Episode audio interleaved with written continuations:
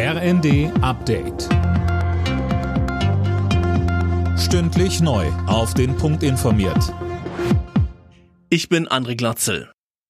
Die Türkei will die geplanten NATO-Beitritte von Schweden und Finnland blockieren. Das hat Präsident Erdogan klargemacht.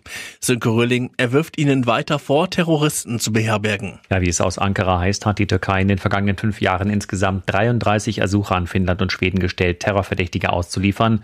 Das hätten aber beide Länder nicht gemacht. Wie Erdogan sagt, sollten sich deshalb keine Delegationen von ihnen die Mühe machen, in die Türkei zu reisen und versuchen, seine Regierung umzustimmen.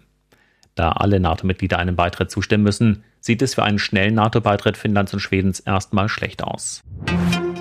Mehr als 260 ukrainische Soldaten sind aus dem belagerten Azov-Stahlwerk in Mariupol evakuiert worden, darunter 53 Schwerverletzte. Laut ukrainischem Verteidigungsministerium wurden die Soldaten in russisch kontrollierte Gebiete im Osten des Landes gebracht. Für eine mögliche neue Corona-Welle wollen sich Bund und Länder möglichst schnell rüsten. Das haben die Gesundheitsminister von Bund und Ländern vereinbart. Dirk Justus berichtet. Die Corona-Pandemie ist noch nicht vorbei. Wir dürfen uns nicht von den aktuell rückläufigen Inzidenzen täuschen lassen, erklärte die Vorsitzende der Gesundheitsministerkonferenz Grimbenne. Zu den Maßnahmen für den Herbst gehören laut GMK-Beschluss vor allem die Möglichkeit zur Anordnung einer generellen Maskenpflicht in Innenräumen. Außerdem fordern die Länder eine Überarbeitung des Infektionsschutzgesetzes bis zum Herbst, um bei steigenden Corona-Zahlen schnell reagieren zu können.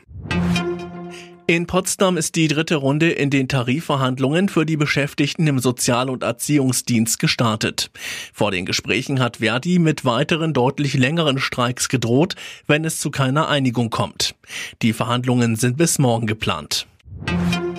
Bei der Eishockey-WM hat die deutsche Nationalmannschaft einen weiteren Sieg eingefahren. Im dritten Vorrundenspiel setzte sich das DEB-Team mit 3 zu 2 gegen Frankreich durch. Alle Nachrichten auf rnd.de